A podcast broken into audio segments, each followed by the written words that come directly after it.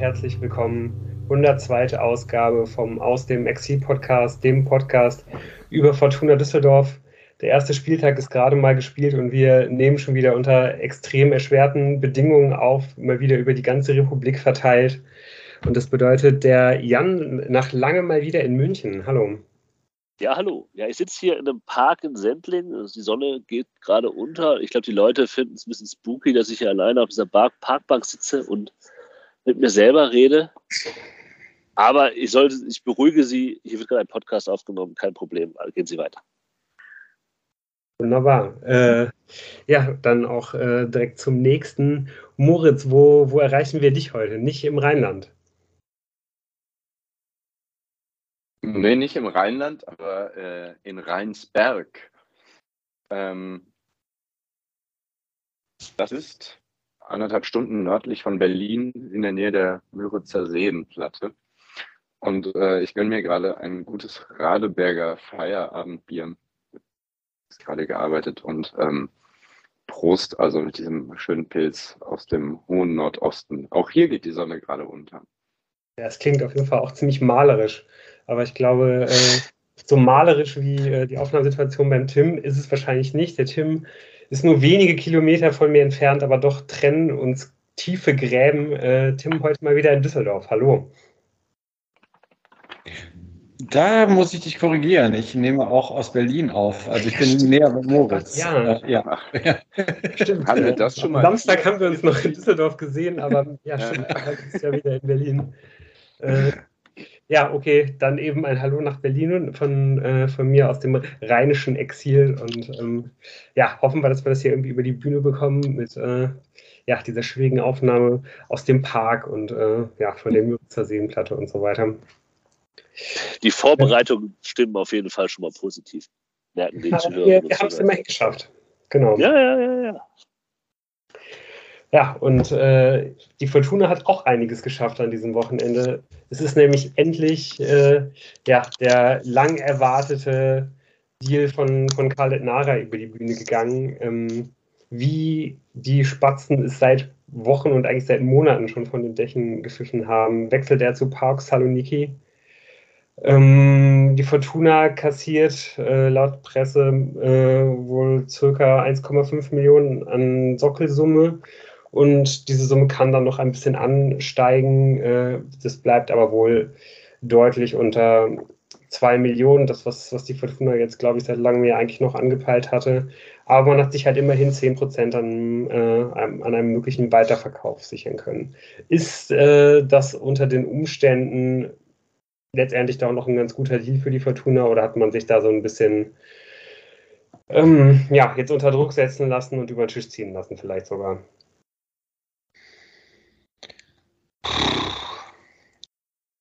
Tja, also ähm, wir warten wir doch mal ab, wie äh, die weitere Leistungskurve von Khaled Narei verläuft. Wenn er natürlich weiterhin auf dem Niveau letzt, von letzter Saison äh, spielt, dann ist das vielleicht gerade gerade so mit, mit viel Wohlwollen eine verschmerzbar geringe Summe.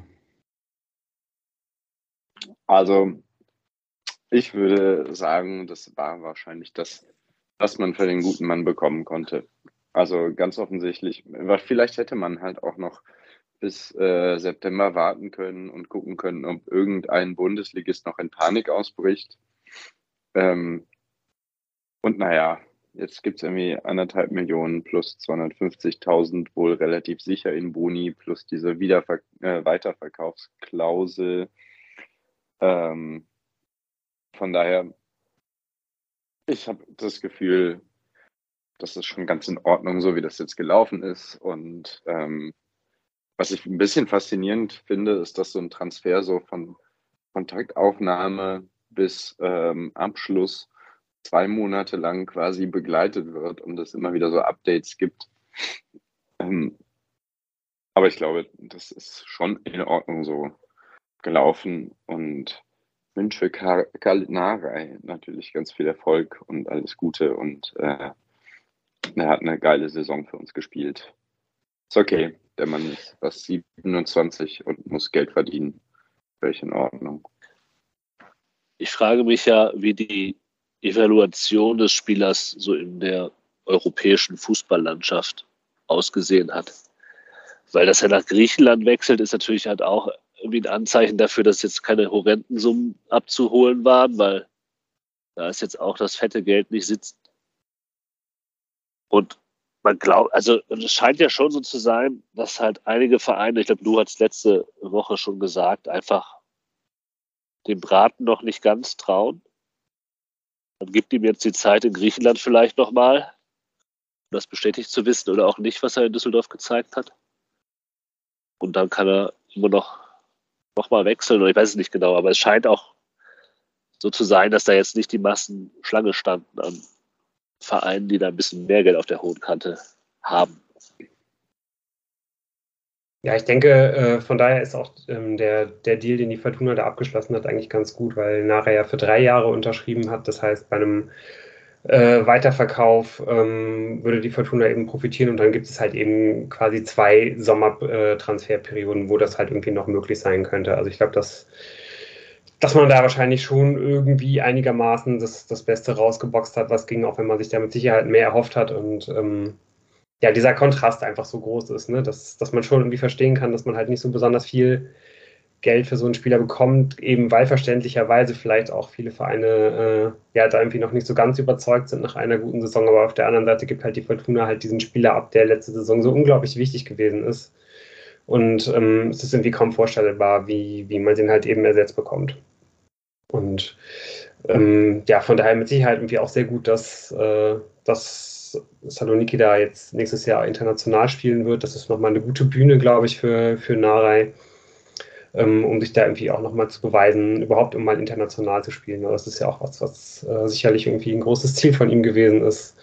Und ähm, ja, von daher würde ich mich da Moritz auf jeden Fall auch anschließen. Und ich glaube, ähm, ja, wir wünschen ihm alle, glaube ich, jetzt da auch wirklich alles Gute da auf seinem weiteren sportlichen Weg. Und ähm, ja, werden da mit Sicherheit auch immer mal wieder mit äh, einem Auge rüber gucken, wie es denn da so läuft für ihn. Ähm, ja, dann vielleicht noch eine kleine äh, schöne Geschichte hier zum Ende. Falls man doch ähm, so leichte Zweifel hat, ob die Fortuna sich dann nicht doch irgendwie ein bisschen hat über den Tisch ziehen lassen. Bei einer Sache kann man sich auf jeden Fall sicher sein, nämlich dass, ähm, wenn mit Park Saloniki verhandelt wird, man auf jeden Fall einen ähm, ja durchaus vielleicht sogar überzeugungskräftigen und äh, schildernden Gesprächspartner äh, in, den, in den Verhandlungen gegenüber sitzen hat. Ähm, der Präsident von Park Saloniki ähm, hat nämlich irgendwie eine ganz lustige Anekdote, äh, ja, weswegen er irgendwie, glaube ich, sogar auch mal Europa, äh, europaweit mal ein bisschen bekannt geworden ist. Ähm, es ist, glaube ich, ja, halt so eine Art Mäzen auch, einer der, der reichsten Männer äh, Griechenlands und halt jemand, der, ja, wie das dann halt häufig so ist, vermutlich sehr schwer damit umgehen kann, wenn er mal von irgendwo ein Nein bekommt und äh, oder wenn irgendwas mal nicht so läuft, wie er sich das vorstellt.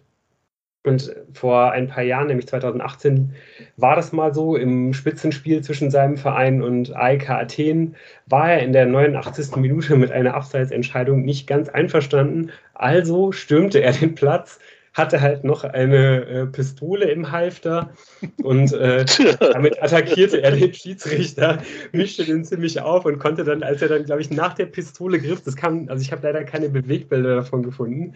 Es gibt aber einige Fotos und es gibt auf jeden Fall einige Fotos, wo er dem Schiedsrichter an den Galgen geht und dann noch eins, wo er halt schon mit der Hand nach der Pistole greift. Äh, da wird er dann aber halt von anderen Leuten, glaube ich, dran gehindert.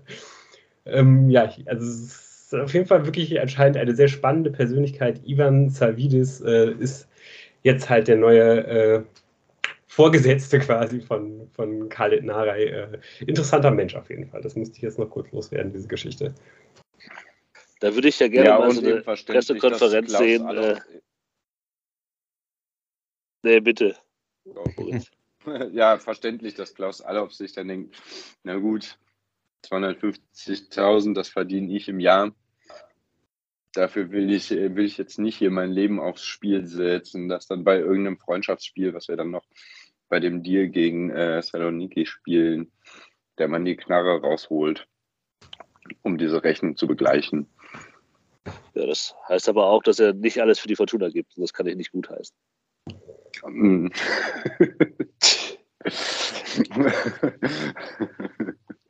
Ja, es kann ja auch für die Zukunft vielleicht für die Fortuna auch nicht ganz äh, von Nachteil sein, dass man mächtige Freunde hat. Also äh, Stimmt natürlich. Aber das Zugang zu wie Schusswaffen. Du sagst, Jan, wenn einer der großen, großen Sprechchöre ist, wir kämpfen bis zum Tod, dann Ja, die- auf jeden Fall noch ein bisschen, noch ein bisschen nachlegen, ja. Ja. Ich meine, das ist ja auch so ein Satz, den kann man leicht sagen, aber wenn man dann halt die erstklassige Gelegenheit dazu hat, dann, dann muss man den vielleicht auch mit Leben füllen. Oder mit dem Tod. ja, Klaus Allofs muss nachlegen. Äh, das ist auf jeden Fall ähm, auch so ein bisschen die Überschrift, unter denen dann die nächsten sechs Wochen stehen werden. Denn äh, ja, die ein oder andere Lücke im Kader ist ja durchaus noch vorhanden und ja, gerade für Khaled Narei ähm, ja, drängt ja dann schon irgendwie auch ähm, ein bisschen die Not, dass man da vielleicht irgendwie noch einen Nachfolger präsentiert, der zumindest Teile der Attribute, die Khaled Narei der Fortuna letztes Jahr gegeben hat, ähm, dann auch in der, dann auch in dieser Saison halt der Fortuna noch geben kann. Von daher, ja, ist da äh, die sportliche Leitung der Fortuna gefordert. Wir werden euch in den nächsten fünf Wochen auf dem Laufenden halten.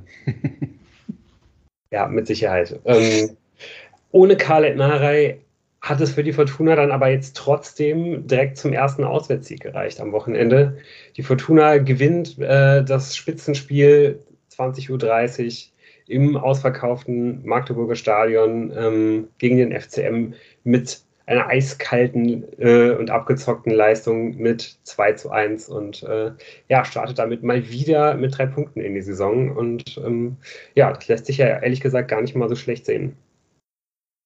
Nö. Habt ihr das Spiel denn alle äh, überhaupt verfolgen können? Ähm, ich muss jetzt wahrscheinlich vor allen Dingen Jan fragen bei Moritz und Tim Walsis, weil wir es zusammen geguckt haben. Ja, ich habe es äh, verfolgen können, unter widrigen Bedingungen, aber ich habe es verfolgen können. Äh, und habe mir auch ganze zwei kleine Zettel äh, Notizen gemacht und ich knister mal kurz mit denen. Das ist das geballte Wissen, das jetzt in den nächsten zwei Stunden auf euch runterpassen wird. Okay. Stark, stark, stark. Wir sind auf jeden Fall gespannt. Äh, in unserer Dreierrunde haben wir ja schon äh, das Spiel auch live und natürlich in der Halbzeit und hinterher schon so ein bisschen äh, analysiert. Von daher musst du das jetzt natürlich auch so ein bisschen, ja, da so ein bisschen frischen Wind reinbringen in diese Diskussion. Aber Ah, und Tanaka war schlecht. nett, äh, mit, einem schönen, äh, mit einem schönen Altbier in Bilk haben wir mal äh, dieses, dieses Spiel zu verfolgen. Das war ja auf jeden Fall auch eine extrem runde Sache. Auf jeden Fall. Aber naja, kommen wir mal zum Spiel, ob das auch so eine runde Sache war in allem. Ja, von der Aufstellung her äh, war das, war das äh, eine Aufstellung, die man, die man so hätte erwarten können. Ich glaube, das, das System hat jetzt keinen wirklich überrascht, dass man da mit einem 4-4-2 äh, die Sicherheitsvariante wählt und eigentlich auch von der Herangehensweise irgendwie erstmal eine Sicherheitsvariante wählt. Man musste erwarten, dass die, dass die Magdeburger von Anfang an anrennen und ähm, äh, ja, und letztendlich stellte sich, stellte sich die Mannschaft dann ja auch dementsprechend auf, äh, weil eben auch noch der ein oder andere Ausfall dazu kam. Für Jordi Device reichte es nicht ganz. Ähm, für ihn äh, begann erstmal klarer, ist auf jeden Fall auch, glaube ich, für, für eine Mannschaft wie, wie die Fortuna extrem dankbar, dass man da halt so einen, dass man da so einen starken dritten Mann hat. Und auf rechts konnte, ein bisschen wie erwartet, äh, Tim, o Tim Oberdorf den, den Kampf für die rechte Verteidigerposition gegen äh, Uccino für sich entscheiden. Sonst war eigentlich nicht wirklich was überraschend, oder? Nö. Oder? Ja, das war genauso, wie wir das äh, Ja. vorher gesagt hatten. Aber man müsste noch Wobei, erwähnen, genau, Emma Ioa äh, hatte gar nicht die Chance, den, den Zweikampf gegen David Kognatski vorne zu gewinnen, weil äh, mit einer Muskelverletzung ähm, ja letztendlich gar nicht einsatzfähig. Also, und das hätten wir, glaube ich, vor, vor kurzem auch alle nicht, nicht wirklich erwartet, startete David Kognatski. Hm.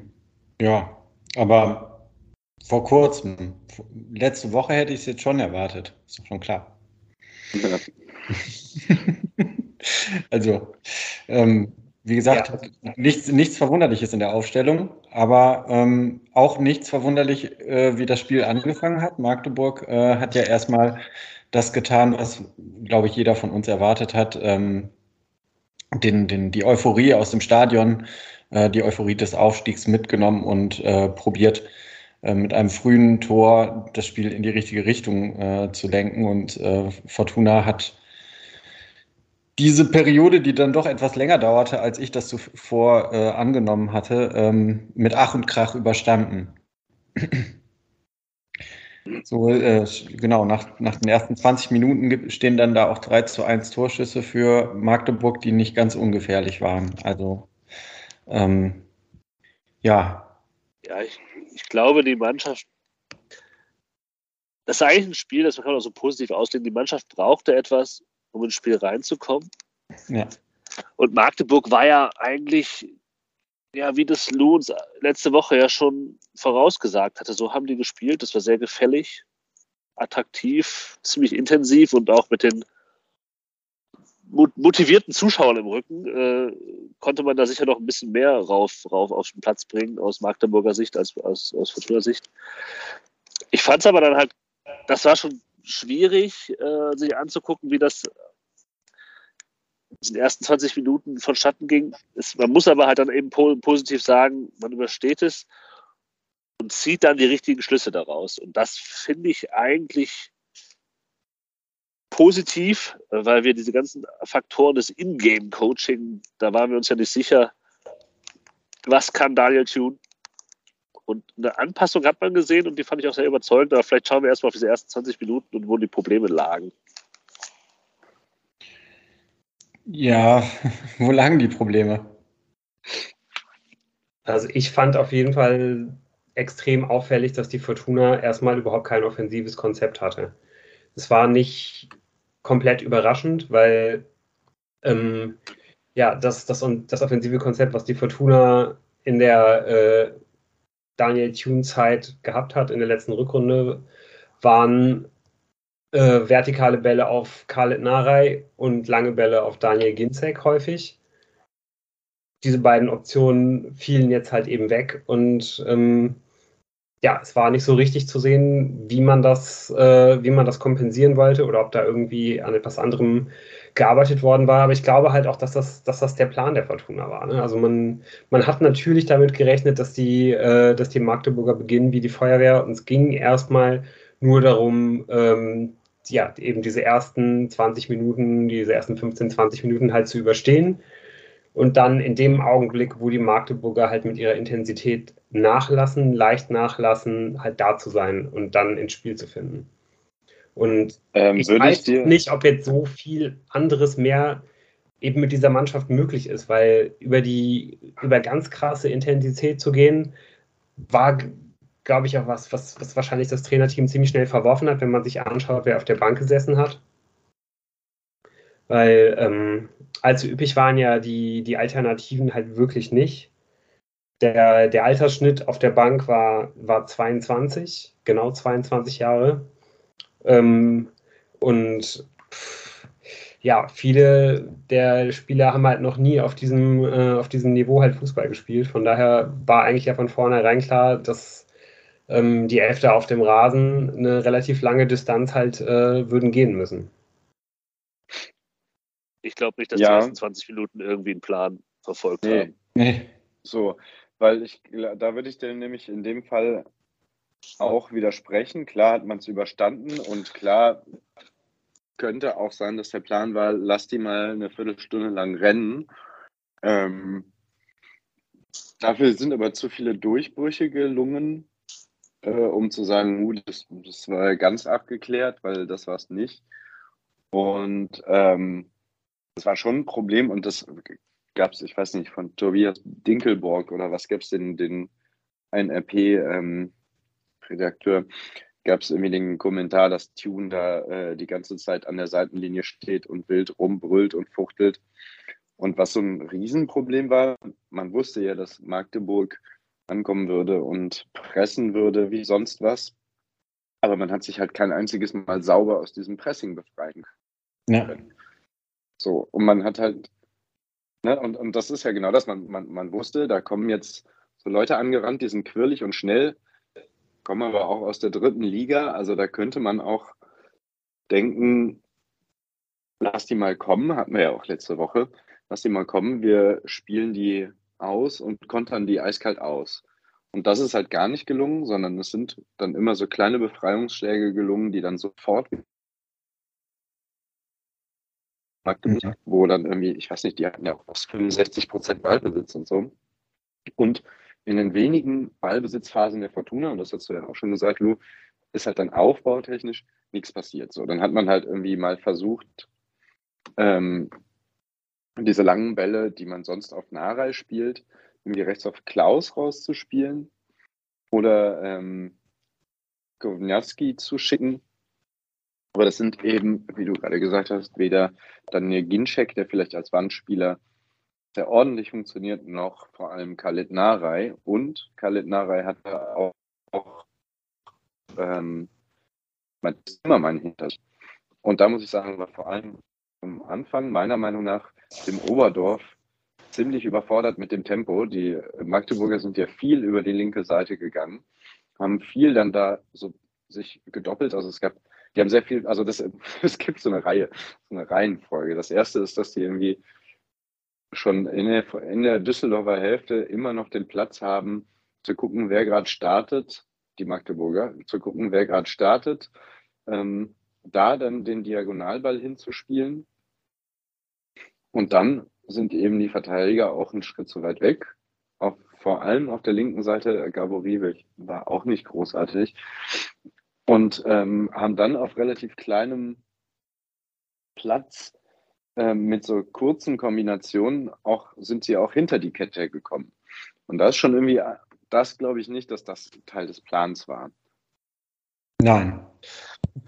Da ich du hast, ist ja auch ja. immer noch die Frage, ob, äh, was, was der Plan ist und wie gut man halt einen Plan umsetzt. Ne? Ja. Tim, du wolltest doch was sagen? Ja, ja ich glaube auch, dass die ersten 20 Minuten Fortuna brauchte, um überhaupt in diesem Spiel und in dieser Saison anzukommen. Und da nicht das aufgegangen ist, wenn es das gab, äh, was ähm, tatsächlich äh, gewollt wurde von Daniel Thune. Und deshalb scheint er ja auch wie ein kleines Rumpelstilzchen an der äh, Seitenlinie entlang geturnt zu sein und ähm, eine große Laufleistung an den Tag gelegt zu haben. Ich finde, man kann es an Oberdorf gut festmachen, äh, weil das, was Moritz da schon erwähnt hat, würde ich auch unterstreichen. Es hat mich fast gewundert, dass er es in die Kicker 11 des Tages geschafft hat.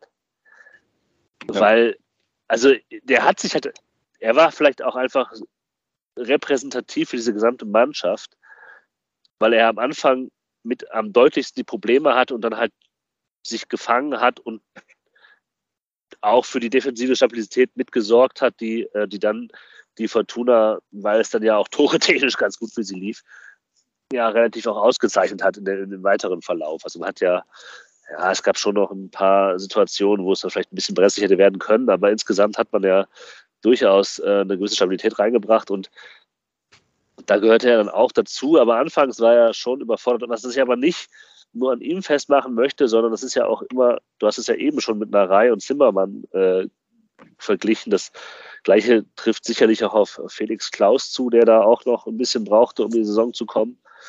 Ähm, und was dann ja ganz offenbar war, und das hat ja dann Daniel Thune in der Pressekonferenz auch nochmal hervorgehoben, dass man die Doppelsechs Sobotka und Tanaka sehr stark aufgelöst hat und Ao Tanaka entgegen den Ball nach vorne schob, quasi Richtung 10 und dann so ein 4-1-3-2 draus gemacht hat.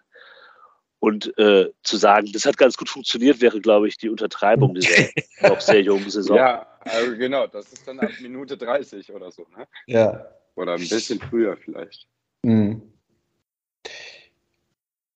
Aber ist doch schön. Also ähm, das ist ja das, was der Jan eben angesprochen hat, dass man da auch noch im Spiel äh, reagiert und nicht erst zur Pause. Denn äh, nachdem man diesen Handgriff getan hat, äh, funktioniert es besser. Auch natürlich, weil Magdeburg äh, diese Intensität natürlich nicht eine ganze Halbzeit durchziehen kann. Ähm, aber vorher ähm, ist da einmal dieser äh, ja, geblockte, von Hoffmann, geblockte Schuss, den Attik dann nochmal bekommt und da kann es halt schon 1 zu 0 stehen und kurz, äh, es gibt noch weitere Distanzschüsse, mit denen Magdeburg sehr gefährlich war. Also zum Glück stand es 0 zu 0, wo das Spiel dann ähm, ausgeglichener gestaltet werden konnte. Ja, also ich glaube, diese Artig-Chance äh, nach vier oder fünf Minuten, die du da ansprichst, ähm, das ist halt auch wirklich eine riesig große und das ist absolut auch ein Schlüsselereignis in dieser Partie. So, ähm, wenn, wenn die Fortuna da, da in Rückstand gerät, dann ähm, ja, wird es selbstverständlich ein ganz, ganz anderes Spiel. Man hat da Riesenglück, dass man das irgendwie übersteht. Und ähm, ja, dann überhaupt sich dadurch erst in die Lage bringt, dann mit, diesen, mit dieser Umstellung oder mit diesen Umstellungen ähm, zur Mitte der, der ersten Halbzeit dann irgendwie besser ins Spiel zu finden. Was die Fortuna trotzdem eigentlich über die gesamte ja. Partie nicht geschafft hat, ist ähm, halt irgendwie ein sauberes Aufbauspiel von hinten rauszubekommen, ne? weil ähm, halt diese, diese Aufbausituation mit Hoffmann, Clara in der Innenverteidigung und dann Sobotka, Tanaka, ähm, also so sauber den Ball ins zweite Spieldrittel zu bekommen, funktioniert eigentlich immer nur, wenn, wenn Tanaka sich halt zurückfallen lässt. Das hat er jetzt aber gegen Magdeburg viel, viel weniger gemacht ähm, als, als sonst. Und ähm, generell ja, ist Sobotka ja einfach gegen den Ball ein viel, viel stärkerer Spieler als mit dem Ball und vor allen Dingen auch eben in diesen Aufbausituationen nicht so sehr, als wenn, wenn das Spiel halt schon wirklich in der Dynamik ist. Und ähm, ja, das, da hat die Fortuna einfach das ganze Spiel nicht besonders viel gezeigt, aber musste es eben auch nicht, eben weil man diese vielen Ballgewinne halt im, im Pressing halt erzeugt hat und sich da auch einfach nicht halt von, von abbringen, zu, äh, abbringen lassen. Einfach immer so diese, ja, dieses, dieses, ähm, ja, dann doch sehr progressive äh, nach vorne verteidigen, dieses Mittelfeldpressing halt zu spielen und ähm, ja, immer mal wieder so Bodka, aber vor allen Dingen Autanaka haben ja wirklich dann einfach ganz, ganz viele Bälle gewonnen dadurch und ähm, ja, vor allen Dingen dadurch eigentlich immer ähm, ja, halt die Angriffe der Fortuna einleiten können. Ich glaube, eine der ganz wenigen Ausnahmen ist, glaube ich, die 22. Minute, wo Fortuna wirklich mal aus einer äh, Aufbausituation nach vorne kommt und damit auch das erste Mal überhaupt eigentlich in diesem Spiel dann mit einer Struktur zum gegnerischen, gegnerischen 16er kommt. Also es hat wirklich bis zur 22. Minute gedauert, äh, weil man einfach bis dahin komplett hinten eingeschnürt war. Aber warum? Weil es da das erste Mal gelingt, äh, das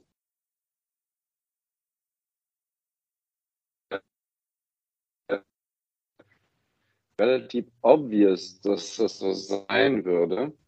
Wenn so eine Mannschaft, die äh, mindestens sieben Spieler vor dem Ball haben, ja, bin ich weg. Jo. Du warst kurz weg, vielleicht kannst du noch mal deinen Punkt noch mal machen. Ja. Okay. Ähm, Hier mal so eine genau, was, was, da funktioniert. Beschneiden. Ja, ich hätte es auch einfach jetzt nicht nee, geschnitten, aber es. Ähm, das bleibt drin. Liebe Hörerinnen und Hörer, ihr müsst noch wissen, dass wir auch die Kameras aushaben, weil wir jetzt unterschiedlich gute Internetsituationen haben. Das heißt, wir fallen uns häufiger ins Wort. Das tut uns leid. Und ähm, es passieren eben so Sachen wie jetzt gerade. Ähm, mein Punkt war, genau, dass es da das erste Mal gelungen ist bei dieser Situation, die du gerade ansprichst. Das war das erste Mal, wo ich das Gefühl hatte, aha, das ist eigentlich der Plan. So, man weiß genau, die Magdeburger kommen und man befreit sich aus diesem Pressing, dem Kastenmeier ähm, einen guten, glaube ich, auch einen, einen, hohen Ball spielt, ähm, der eben diese Pressing-Reihe überspielt. Und ich glaube, Klaus steht da als Abnehmer, ich weiß es gerade ja. nicht genau. Ja. Aber das war, glaube ich, der Plan. So, und das hat halt so die ersten 20 Minuten überhaupt nicht geklappt. Und dann ging es so ein bisschen, wurde es so ein bisschen besser. Ich meine, es gab dann ein, ein äh, was war denn zuerst, der Elfmeter oder das Tor? Das Tor. Ein Tor, das Tor, 24. Minute oder was? Das? Ja. Genau, und da wurde es ja auch schon so ein bisschen besser, weil, naja. Gut, aber also ja, ein bisschen besser, aber. Es, es war halt eine Standardsituation. Ich weiß auch nicht so genau, wenn da jetzt der Arm von Clara nicht im Spiel ist, ob dieser Schuss von Klaus da so gefährlich wird. Also richtig anders wird es halt echt mit, mit dem nach vorne schieben äh, von Ao Tanaka, weil man halt die hohen Ballgewinne eher hat und dann der, der Weg zum, zum Tor nicht mehr so weit ist. Also bis ja. dahin hat es halt nicht so gut geklappt. Das hat ja auch Lou in der Vorausschau auch schon so prognostiziert hier mal das hervorzuheben, wie sehr gut die war, dass man zum den Spielmacher halt den hohen Ballgewinn macht. Äh, und man hat das quasi in einer Person zusammengeführt. Ein Experte. Ja, äh, in Ao Talaka. Das war schon, naja, das ist halt ein legitimes Mittel. Ähm, vielleicht können wir dazu noch was sagen, wenn wir so ein Fazit zum Spiel am Ende kommen, was man jetzt aus diesem Spiel Ja. draus macht. Aber Ja. ähm, ja, es gibt dann halt dieses, dieses Handtor von Clara. Und das ist ja schon so eine Phase, wo sich das alles so ein bisschen gesettelt hat und man dachte, okay, jetzt hat man das überstanden, jetzt schauen wir mal. Und dann kommt ja das äh, Fahrfestival. Äh, das, äh, das ist ja auch so ein Paradox dieses VAR-Spiels, dass wenn es den VAR nicht gegeben hätte, es genauso ausgegangen wäre. Um das nochmal, um die Notwendigkeit des VAR zu unterstreichen. Also dann wäre einfach das erste Ding halt ein Elfmeter gewesen. Äh, und der wäre dann halt von Rufen Hennings in die Ecke gezirzt worden. Ich weiß gar nicht, ob das ein Wort ist, gezirzt. Äh, aber ja, wahrscheinlich, weil hier so viele Viecher um mich herum liegen. So. Ja, ähm, sage ich das. Nee, das auch, ist auch, aber äh, die, äh, so viele Viecher. Äh, und äh, dann, dann wäre halt es jetzt auch als nur für die Fortuna gestanden. Stattdessen hat man das halt nochmal äh, durch, durch sehr lange VAR-Überprüfungen in die Länge gezogen. Ja. Aber man muss vor allen Dingen einfach nochmal David Komiatski ein Lob dafür aussprechen, wie der da äh, diesen Ball. Absolut. Das hat mich auch wirklich so geärgert, dass er halt dafür den Elfer nicht bekommen hat. Ja. Es wäre so verdient gewesen, weil er da einfach noch im kompletten Vollsprint halt hinterher gesichert reinhaut, wo man irgendwie, als er losläuft, irgendwie noch denkt, so, ja, genau. Also man denkt gar nicht, äh, Ja. stimmt, steht da noch was draus, aber man denkt nur so, gut, dass du wenigstens zeigst, dass du, äh, dass du halt irgendwie alles gibst und dann ist, stellt sich halt dieser Magdeburger so dumm an und fault ihn halt auch noch. Das wäre einfach allein für diesen Einsatz einfach so hoch verdient gewesen und wäre irgendwie auch schön gewesen, wenn äh, ja, wenn es halt funktioniert hätte. Gerade weil auch bis zu diesem Augenblick ähm, ja David Kobniatski wirklich keine glückliche Figur gemacht hat. Ähm, Und diese, diese größte Chance von Magdeburg in dem Spiel, da in der vierten Minute, diese Chance von, von Artig, die entsteht nur, weil die Fortuna eigentlich schon an der Mittellinie einen ganz guten, Ball, äh, ganz guten Ballgewinn hat, das erste Mal. Und halt einen, Konter äh, gegen Magdeburg fährt, die da relativ offen sind. Und im Zehnerraum äh, schiebt dann halt David Kowniatski ohne Gegnerdruck völlig unmotiviert halt, anstatt einfach einen der beiden Optionen, den Ball äh, in den Lauf zu spielen, halt einem Magdeburger den Ball zu. Der Gegenkonter äh, ist dann halt, äh, kommt dann halt am Ende bei Artig raus, der dann halt äh, selber halt diese, diese Chance halt nicht nutzen kann. Und zwei Minuten vor diesem, äh, vor dem vermeintlichen Elfmeter, den er rausholt, verdaddelt Kova eigentlich eine noch viel größere Ja. Situation, einen 3 auf 2 beziehungsweise 4 auf 2 Konter. Äh, Da, da muss man am Ende eigentlich mit, äh, ja, ko- kommt da auf jeden Fall ein Fortuna eigentlich frei zum Schuss. Also e- eigentlich die größte Chance, die Fortuna in dem Spiel hatte, das kommt gar nicht erst dazu, weil auch da wieder Kova halt so ein komplett unmotivierter Ballverlust ohne Gegnerdruck halt unterläuft. Mhm.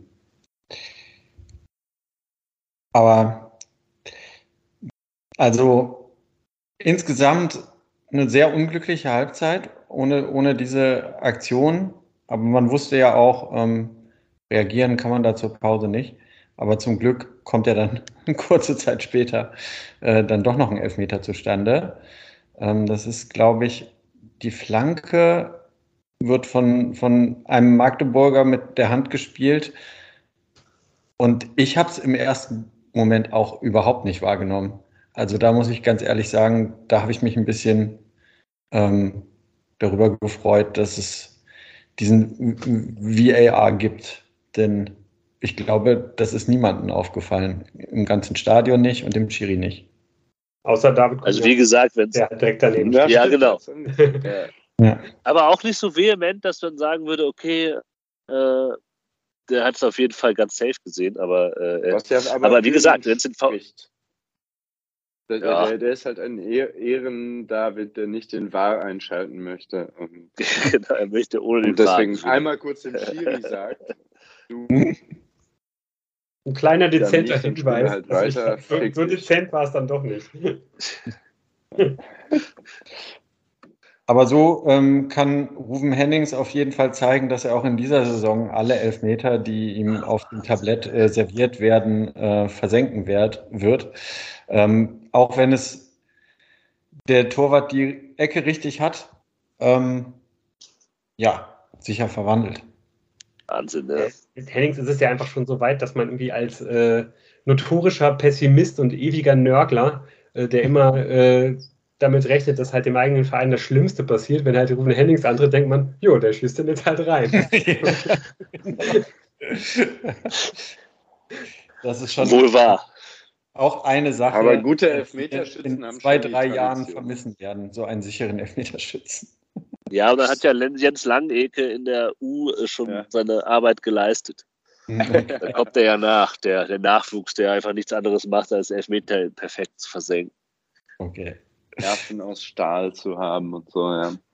Also ich Gut, glaube, äh, wenn, und wenn man sich irgendwas Sorgen machen muss bei der Fortuna, dann halt bei allen anderen Situationen, die der Fußball halt mit sich bringt, nur beim Elfmeterschießen vielleicht nicht, wenn es nur einer sein muss. Wenn es fünf sein müssen beim Ende, wird es vielleicht schon wieder kniffliger. Aber äh, das ist die eine Sicherheit, die man im Leben hat.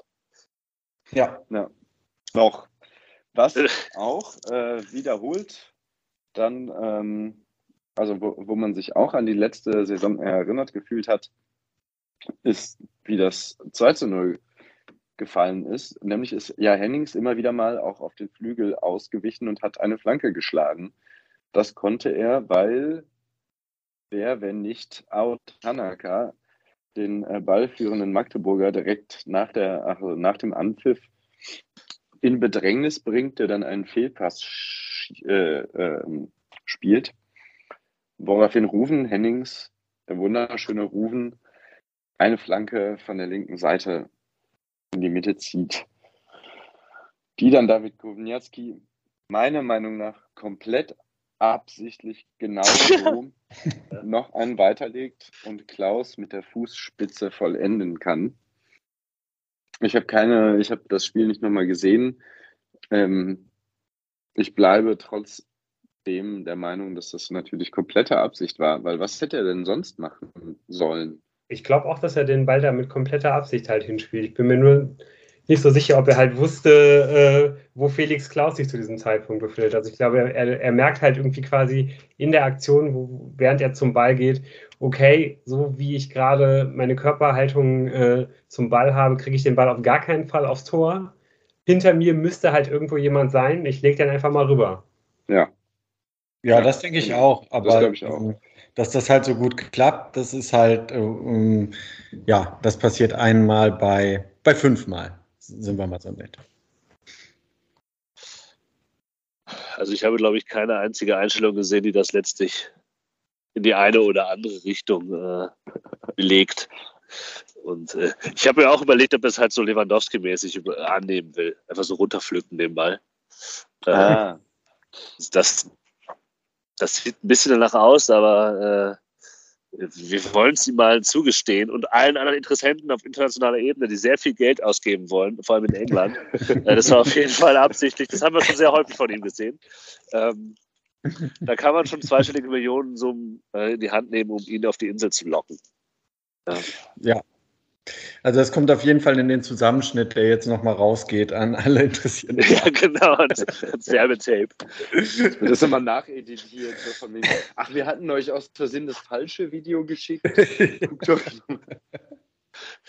David Kovnatski, Goals and Skills. Ja, Ja. mit so einer äh, Bumba Bumba Musik. äh, ganz, ganz Ja. schön, dass halt die beiden äh, mit Klaus und Kowniatski wieder, wieder zusammen agieren, die, die ja eigentlich auch das 1 zu 0 so ein bisschen zu verantworten haben. Da ist ja, glaube ich, Klaus derjenige, der äh, versucht, die Flanke auf Kowniatski zu spielen.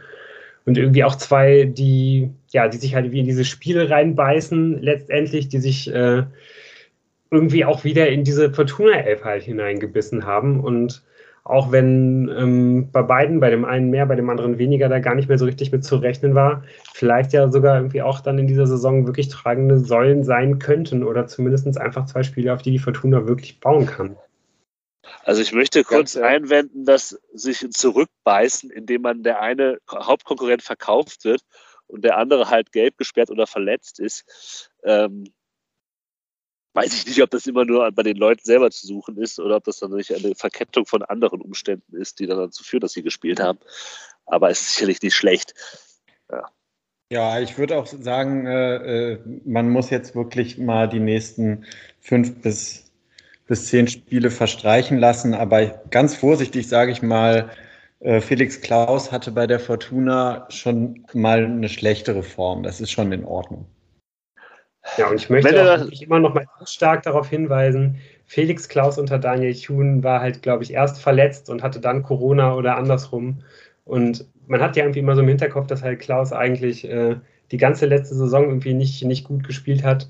Aber unter Daniel Thun hat er wirklich erst ganz am Ende ein paar Einsätze gehabt und war bei allen halt solide. Also nicht überragend, aber der hat auf jeden Fall seit Daniel Thun da ist einen deutlichen Formanstieg äh, gezeigt. Und das muss man auf jeden Fall äh, ihm, ihm halt anrechnen und das muss man auch im Auge behalten, weil ähm, genau wie Jan das halt eben sagt, gut, das sind jetzt halt die Umstände, die ihn halt letztendlich jetzt äh, gerade zur äh, Nummer 1a-Lösung halt für den rechten offensiven Flügel halt ähm, gemacht haben. Aber er ist es jetzt halt und äh, wenn er, wenn er so spielt jetzt wie gegen Magdeburg, dann hat er ja auf jeden Fall eine, eine veritable Chance, da jetzt auch wirklich einige Einsätze halt für die Fortuna diese Saison zu bekommen und gerade weil man ja eben jetzt wahrscheinlich auch nicht den absoluten Knackerspieler halt irgendwie holen wird für eine Reise, sondern wahrscheinlich eher, das vermute ich, ähm, ja, entweder wird man halt jemanden leihen aus der ersten Liga, das kann natürlich sein, dann ist es wahrscheinlich doch eher jemand, wo man, wo man ähm, damit rechnet, dass der ganz viele Spiele macht. Es kann aber eben auch sein, dass man vielleicht wirklich noch auf eine günstige Lösung halt gehen muss und dann eben nur in Anführungsstrichen erstmal schaut, dass derjenige Tempo mitbringt, weil das äh, ja, glaube ich, noch ein Attribut ist, dass die Fortuna, äh, dass der Fortuna im Augenblick ganz stark abgeht in der Offensive. Und ähm, dann hat er da auf jeden Fall auch eine echte Chance in diesem, in diesem Konkurrenzkampf. Ja, das glaube ich halt auch, aber du hast es ja auch schon gesagt, warum. Nicht, weil er halt überragend gut ist oder überdurchschnittlich gut, sondern weil er einfach den Schnitt trifft. Da wird man halt Sechster ja. mit, wie ich das getippt habe. Ich habe ja tatsächlich am Ende auf den Platz 3 getippt, aber da muss Klaus Allofs auf jeden Fall noch liefern, damit das passiert. Ja, äh, was ich bei Klaus ein bisschen auffällig fand, vor allem äh, wenn du es verglichen hast mit seinem Gegenpart auf der anderen Seite, der hat auch irgendwann angefangen, ein bisschen mehr in die Mitte zu ziehen. Ähm, wenn er sich, wenn er gemerkt hat, dass er sich auf dem Flügel nicht à la Narei durchsetzt. Ähm, und das hat dann auch schon hin und wieder ein paar Anspieloptionen also gegeben. Und das fand ich auch ganz gut. Ähm, und über die linke Seite sprechen wir vielleicht nachher, nach dem Spiel. Ja, denn tatsächlich, was äh, ich nach dem 2 zu 0 dachte, äh, dass es eine ganz entspannte zweite Halbzeit wird, wird es dann nur bedingt, denn was viel äh, an, an die letzte Saison erinnerte, ist, dass äh, man das, was man sich aufgebaut hat, zumindest teilweise äh, dann einige Minuten später wieder einreißt, auch wenn man sagen muss, dass es jetzt kein grober Abwehrschnitzer war, aber dass man direkt in der 50. Minute den Anschlusstreffer kassiert, ist äh, natürlich ein denkbar ungünstiger Zeitpunkt. Ähm, ich muss ja. sagen, der, ja, der der da gespielt wird, ist natürlich, ich glaube, das ist sogar von diesem Attic, der ein ziemlich guter Spieler ist. Ähm, der ist natürlich ein perfekter Pass, genau in den freien Raum, aber da frage ich mich, warum ist denn dieser Spieler da in dem freien Raum so frei? Ja, das kann ich dir erklären. Mhm. Ähm, also ich habe dazu nämlich auch einen Gedanken. Das, ist mir nämlich, das, das habe ich mich nämlich auch gefragt, warum ist er da so frei oder warum ist diese Raumbesetzung so, wie sie ist. Ja. Dazu muss man vielleicht noch sagen, dass Daniel Thune noch entschuldend eingegeben hat, dass Chris Clara zu diesem Zeitpunkt schon angeschlagen war, Hüftprobleme hatte und eben auch nicht mehr völlig voll mobil war. Ich glaube, dass dieses 2 zu 1 deswegen fällt, weil man eben umgestellt hat und die, die, die Doppelsechs aufgelöst hat. Und dieser Raum ist halt frei, weil Ao Tanaka halt vorne dieses überragende Spiel geliefert hat, das wir von ihm gesehen haben und eigentlich solche Gelegenheiten, die die Magdeburg dann mal hatte in der zweiten Hälfte, schon im Vornherein unterbindet. Und wenn das mal nicht klappt, dann über Außen was geht, dann wird halt dieser Raum auf der 6 ein bisschen schwieriger. Ja. Und da muss man halt sagen, dass außer außer bei diesem 2 zu 1 es kaum Situationen gab, wo Magdeburg das aber für sich nutzen konnte. Ja. Das liegt daran, dass Marcel Sobotka ein vielleicht nicht ganz so auffälliges Spiel wie Aotanaka ähm, geliefert hat, aber trotzdem ein echt richtig gutes. Und das hat man vor allem in dieser zweiten Halbzeit nach dem 2 zu 1 gesehen, als es nämlich immer mal wieder Möglichkeiten gegeben hätte für Magdeburg, nochmal zurückzukommen. Da springt er und hechtet und knüppelt er halt sich da rein wie nichts Gutes und läuft wahnsinnig gut diese Räume zu, die ja eben von ihm auch ja, zuzulaufen sind, so mehr oder weniger, weil man so spielt, wie man spielt. Aber in diesem 2 zu 1 mag man sagen, ein Faktor kann eben diese Umstellung in der ersten Halbzeit sein. Und ja, du hast es, glaube ich, auch schon genau gesagt, Tim, Magdeburg macht es einfach auch gut. Also nicht nur dieser Pass, sondern auch dieser direkte Abschluss, der ja. die Abwehr so ein bisschen überrascht, die auf jeden Fall auch Kastenmeier überrascht und mich auch als Zuschauer überrascht hat, dass halt das direkt, einfach direkt abzieht. Ähm, einfach auch gut gemacht von Magdeburg, das muss man einfach so sagen. Und dann passiert sowas auch. Viel, viel gut besser fand ich eigentlich, dass man es danach geschafft hat, größtenteils ähm, halt Kastenmeier nicht allzu viele Dinge aufs Tor zu geben, sondern äh, ja, die, die, die Defensivreihen äh, doch schließen konnte. Ja, also tatsächlich ist es ja so, dass ähm, ich mir nur in, am Anfang der Halbzeit noch einen ruhigeren Abend gewünscht hatte oder auch schon eigentlich äh, mir sicher war, dass es so sein würde.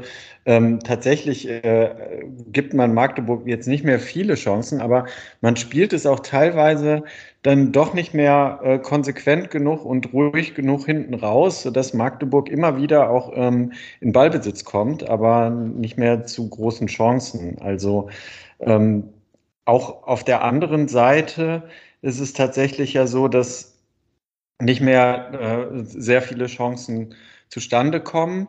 Und bevor es halt brenzlig wird und richtig Magdeburg äh, ähm, aufs, aufs Tor schießen kann und äh, zieht halt äh, Marcel Sobotka auch in der zweiten Halbzeit die wichtigen Fouls. So.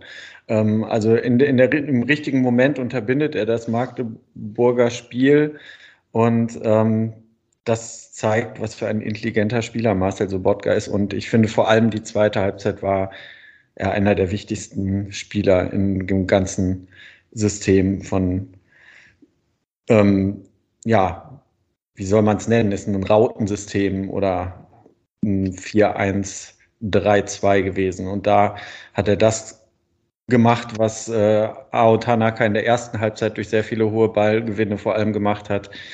Ähm, ist verhindert, dass Magdeburg noch zu weiteren großen Chancen kommt und Kastenmeier hatte dann nicht mehr so viel zu tun. In der ersten Halbzeit hatte er schon ja so die eine oder andere Situation zu überstehen. Dann kommst du noch zu so einer gelben Karte gegen Ruben Hennings, die ich nicht ganz verstanden habe.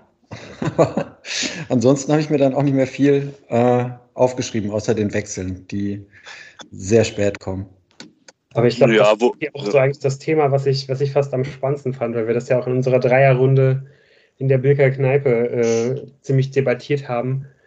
Ähm, dass man eigentlich dann ja auch dachte, okay, jetzt irgendwann müsste man halt eigentlich mal wechseln, aber es, es gab ja irgendwie nicht wirklich die Option und auch irgendwie zu Recht ja, äh, glaube ich, von daher auch die Untätigkeit von, von, von Daniel Thune, einfach weil die Optionen gefehlt haben. Ich habe ja schon angesprochen, ähm, das, das Durchschnittsalter äh, auf der Bank war 22 und ähm, man wechselt dann ja, abgesehen von Device, der ja dann klar ersetzen muss, dann ja auch wirklich erst in den letzten zehn Minuten halt irgendwie nochmal durch. Und ähm, hatte da ja eigentlich auch wirklich nur noch zwei richtig vollwertige Optionen von, von gestandenen Zweitligaspielern mit Peterson und Piotrowski.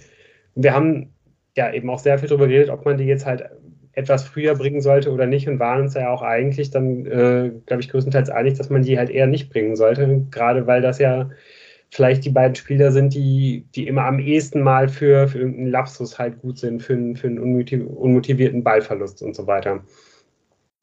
Und ja, das ist halt eben genau der Punkt, glaube ich, warum sich dann da halt, warum halt diese Wechsel eben auch so spät kommen, weil ja, Tune sich wahrscheinlich dasselbe gedacht hat und von den Spielern, die er letztendlich nicht eingesetzt hat, äh, hat eben noch keiner auf, auf diesem Niveau halt mal Fußball gespielt, muss man einfach ganz klar mal so sagen.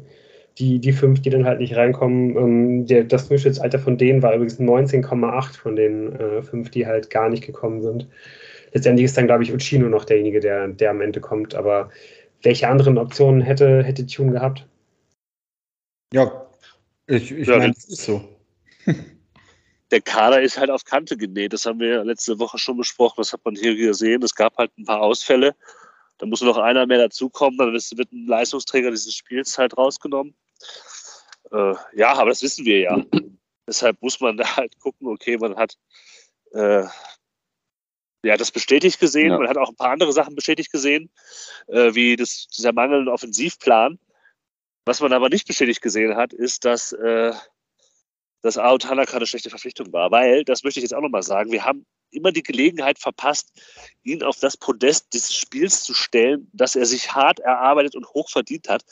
Und ich plädiere jetzt dafür, oder in den nächsten Minuten ihm nochmal eine 20-minütige Sonderfolge in der Folge zu widmen, weil äh, das war äh, Nein, nicht wirklich, aber äh, war schon einfach fantastisch. Ja, also ich meine, was ja auf jeden Fall bei diesem Spiel ähm, im Gegensatz zum letzten Jahr, wo wir ihn ja auch schon öfters feiern durften, noch hinzukam, sind halt äh, diese Tackles, die Ballgewinne, ähm, die wir schon mehrfach angesprochen haben, aber die Passsicherheit, es ist einfach Autanaka, wie wir ihn schon ähm, schon lieben gelernt haben, aber schon auch einfach so sagen, ja, ja, ja, das macht er halt so. Und äh, dass er jetzt auch noch ähm, anfängt, äh, äh, mit Distanzschüssen äh, Gefahr auszustrahlen, das freut mich ja als ähm, bekennender Fan des Distanzschusses als Stilmittel ähm, besonders. Ja, das ist schon eine ganz das besondere Das erste Spiel, was er letzte Saison gemacht hat, war, äh, war glaube ich, ganz herausragend und wir haben dann schon angefangen zu träumen. Und äh, er muss diese Leistung halt irgendwie erstmal, erstmal ein bisschen bestätigen, glaube ich, damit, damit man wirklich daran glauben kann. Aber dass er das Potenzial halt hat, ähm, ja, das haben wir jetzt am Wochenende ähm, wieder mal gesehen und auch in einer Deutlichkeit gesehen, die ich ehrlich gesagt so nicht erwartet habe. Gibt keine Länderspielpause jetzt, ne? Bis zur großen Länderspielpause. Stark. Es gibt keine Länderspielpause bis, bis, äh, bis, bis November. Eine. Eine? Ja. Ach, fuck. ja, aber also ein bisschen ja auch wie, wie erwartet, letzt, wir haben ja auch immer wieder darauf hingewiesen, äh, dass es oft so ist, dass halt gerade äh, ja, Spieler bei ihrer ersten Station ähm, auf einem anderen Kontinent ein bisschen brauchen, dass oft japanische Spieler in der Bundesliga erst im zweiten oder dritten Jahr richtig durchgestartet sind und vielleicht gilt das gleiche ja für Ao Tanaka auch. Weil ich, also diese krasse Pressing-Fähigkeit, hm, also die ist mir letzte Saison nicht so aufgefallen. Nein, nein. Das äh, äh, ist tatsächlich äh, uns, äh, wo wir da zu dritt geguckt haben, auch ähm, mit Erstaunen aufgefallen, dass äh, Aotanaka mit seinen 23 Jahren anscheinend noch Schritte nach vorne macht und noch besser wird. Umso wichtiger, dass wir einen langfristigen Vertrag mit ihm geschlossen haben. Also ich finde auch, also die Dynamik, die er da gezeigt hat, äh, die, die war wirklich neu und das Timing, ne? Also dieses, ja, wahnsinnig. Ja. Mhm.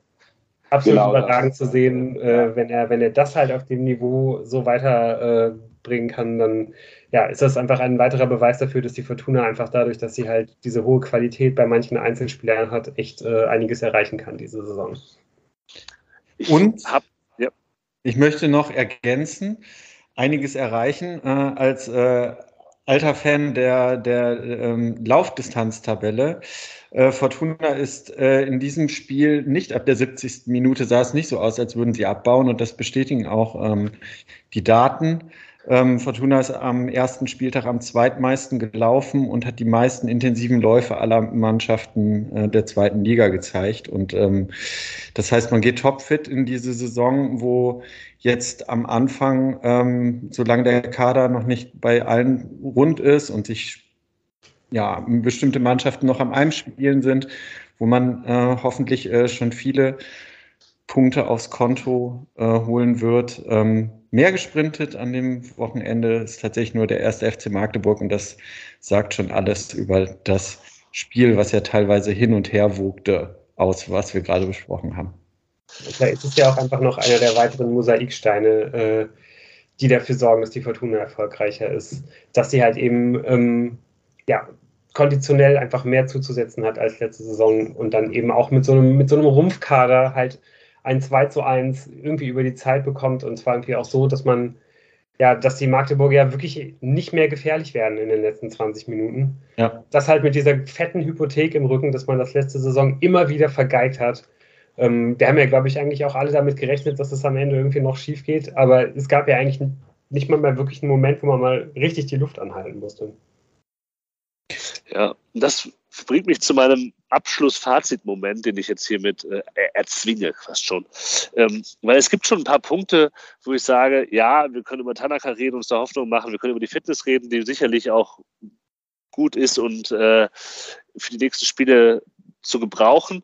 Aber so ein Spiel wie gegen Magdeburg, ob man das nochmal so schnell ähm, spielen können wird bei Magdeburg-Ebene, das hast du ja auch gesagt letzte Woche, Lou, schon eine besondere Mannschaft in dieser zweiten Liga ist, die besonders spielt.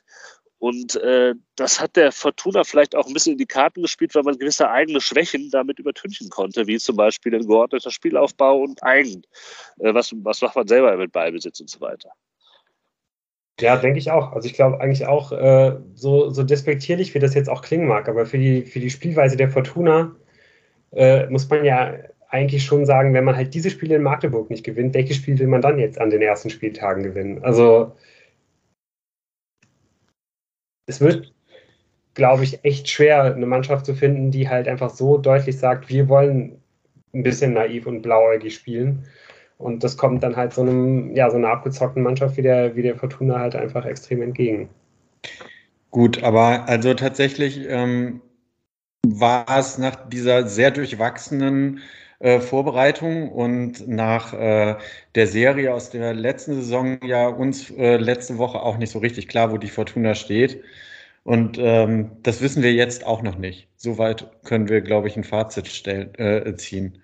Ähm, ich lasse mich aber gerne äh, positiv überraschen und äh, hoffe, dass man am Freitag vielleicht äh, schon nachlegen kann, auch wenn äh, natürlich auf dem Blatt Papier da ein Gegner kommt, der irgendwie jetzt 5 zu 0 gewonnen hat. Aber ähm, ich sag mal, noch die richtige Standortbestimmung, die können wir momentan, glaube ich, nach diesem Spiel gegen Magdeburg, gerade weil es so ein besonderer Gegner in Anführungszeichen war, noch nicht äh, machen. Wir müssen trotzdem noch ganz kurz zwei Sachen ansprechen, bevor wir diese wunderschöne Überleitung, die jetzt du gerade benutzt hast, Tim, ähm, dann auch äh, einlösen. Ähm, das eine, was wieder nett war, war das ja schon mit dieser Einwechslung von Uccino auf Dreierkette umgestellt wurde hinten. Das ja dann auch einigermaßen stabil aussah und ich Uccino vor allem auch ähm, sehr als sehr quirligen, lebendigen Schienenspieler wahrgenommen habe. Und das andere, weiß ich nicht, wir können auch noch eine Woche warten und dann über Schinter Appelkamp sprechen, aber der hatte ja keinen richtigen Sahnetag. Ja, ich würde das, ist das, das, das System nächste Woche schieben würden. Das ist ja. Das ja. ist so ein vertrautes Element, das haben wir letzte Saison irgendwie auch dauernd gemacht, sozusagen, ja, hm, die, die Leistung von Appelkamp war ja nicht schlecht, aber so richtig geglänzt hat er irgendwie nicht. Mhm. Reden wir da heute drüber? Nee, machen wir nächste Woche. Von daher würde ich dir ja, jetzt auch okay. für nächste Woche plädieren. Gut. Ja, und ich würde sagen, wir, äh, es war gut, dass du es gesagt hast, aber ich find, fand das halt wenig aussagekräftig äh, mit der Umstellung und würde jetzt die Brücke, die Tim schon gezimmert hat, wo er ungeduldig auf die Uhr schauend steht und äh, die, äh, die, die Maut für die Brücke schon kassiert hat, äh, die, die würde ich jetzt nehmen und auf, auf Paderborn gehen. Aber ich, ja, ich glaube, wir alle haben auf Schinter Appelkamp geschaut und es ist uns aufgefallen, dass er kein hervorragendes Spiel hatte. Aber Herrgott, schauen wir mal, äh, ob das gegen Paderborn schon wieder anders aussieht. Und wenn nicht, dann können wir es immer noch schieben. Ja.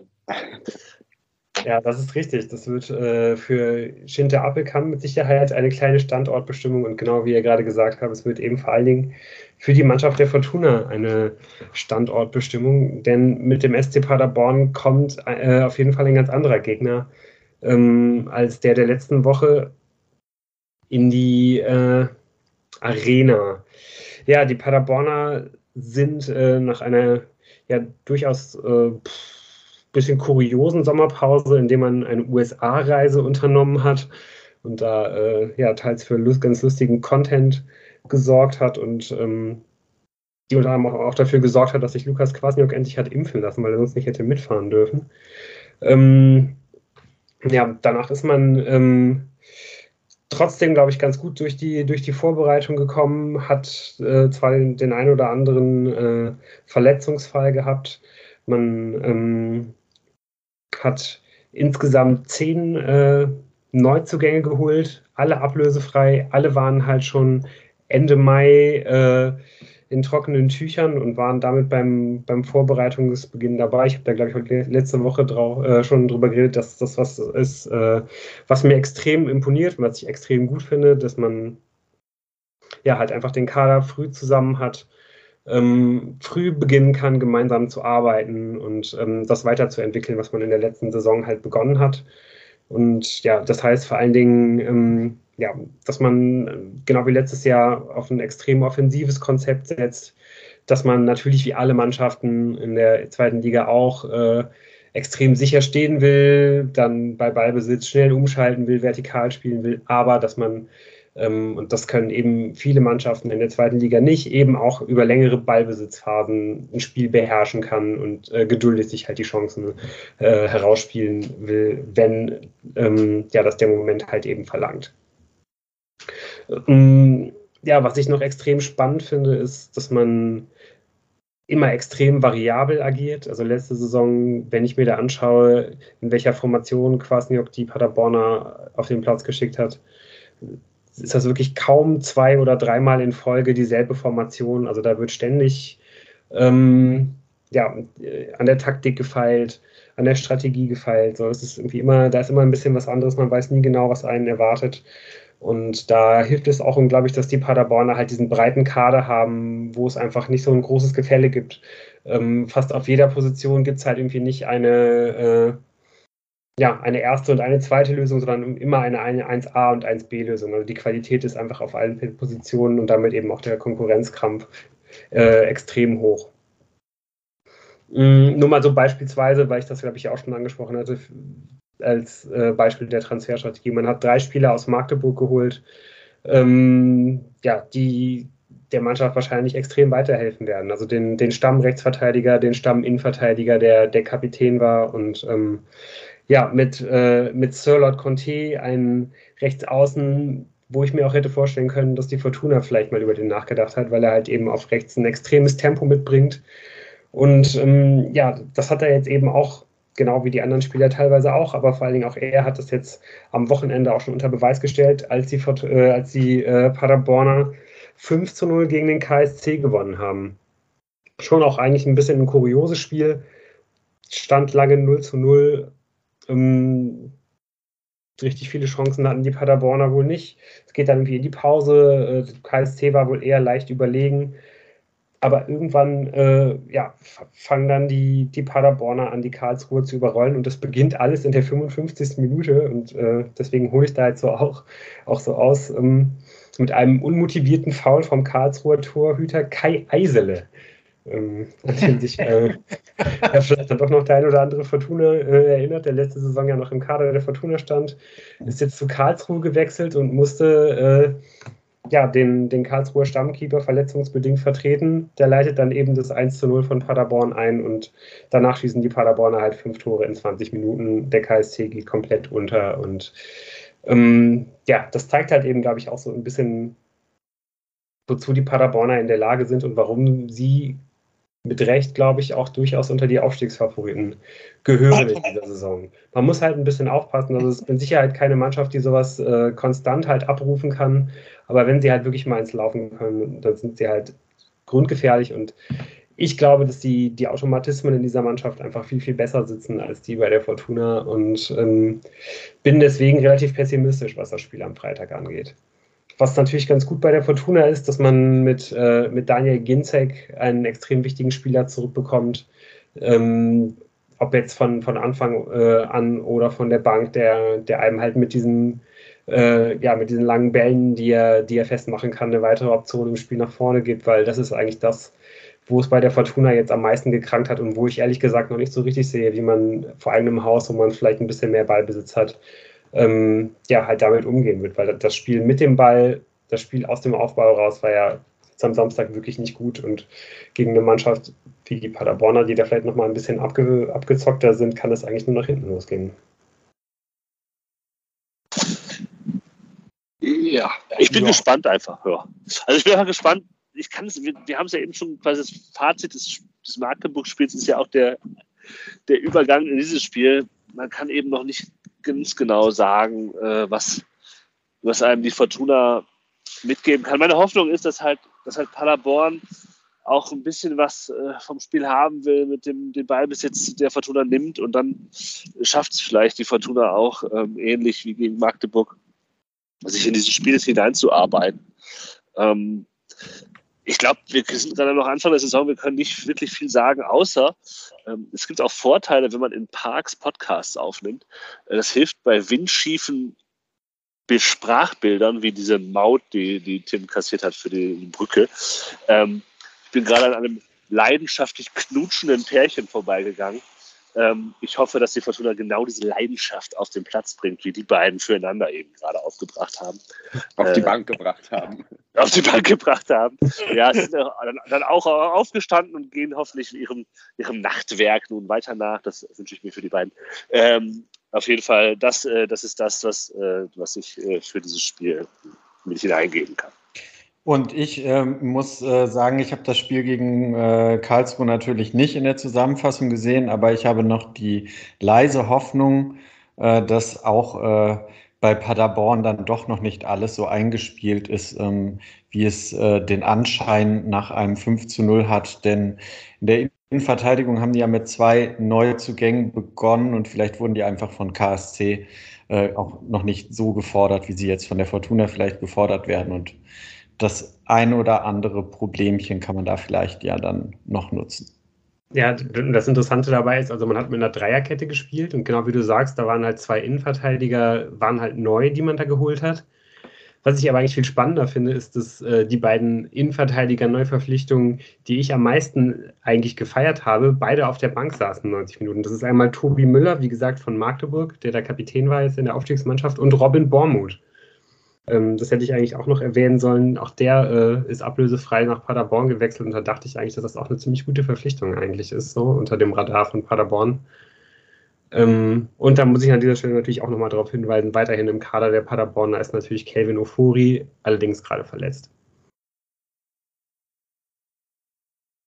Okay, du meinst, da, da könnte uns ein Gegentor blühen, okay. Ja, ich meine, Robin Bormuth, äh, man hat auch schon gesehen, warum sie ihn verpflichtet haben, um ihn für schlimme Videos äh, für ihren Twitter-Account oder äh, Instagram-Account zu missbrauchen aus den USA. Äh, ja. Wer Und weiß, ja. vielleicht gab es ja da auch eine Klausel, dass er gegen den KSC nicht äh, antreten darf. Was wissen wir schon. Und so hat, glaube ich, gut fürs Teambuilding gesorgt. Ja. So schließt sich der Kreis und äh, wir sind am Ende der Folge wieder bei Klauseln und Absprachen aus Verträgen und werden nächste Woche schauen, ob es auch außer dem Spiel am Freitag weitere Verträge, Vertragsabschlüsse und Klauseln für euch zu besprechen gibt. Ja, wir versprechen uns auf jeden Fall hier alle gegenseitig in die Hand, dass wir nächste Woche wieder zusammen aufnehmen wollen und äh, werden das hoffentlich auch tun. Wünschen das euch ist eher so eine Absichtserklärung als ein Vertrag. Ich wollte gerade sagen.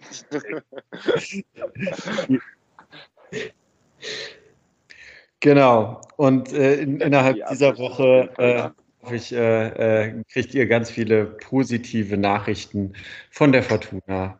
Und äh, so wie zum Beispiel auch die, dass äh, die Verletzung von Christoph Klara ja nicht allzu schwer war, sodass er auch am Freitag wieder einsatzbereit ist und der Kampf um die Stammplätze in der Innenverteidigung weiterhin in vollem Gange ist. Schönes Schlusswort. Schönes Schlusswort und äh, ja. ich bin jetzt auch im Hotel wieder angekommen und wünsche eine schöne Nacht ja. Macht es gut. Ciao. Macht es gut. Ciao, ciao.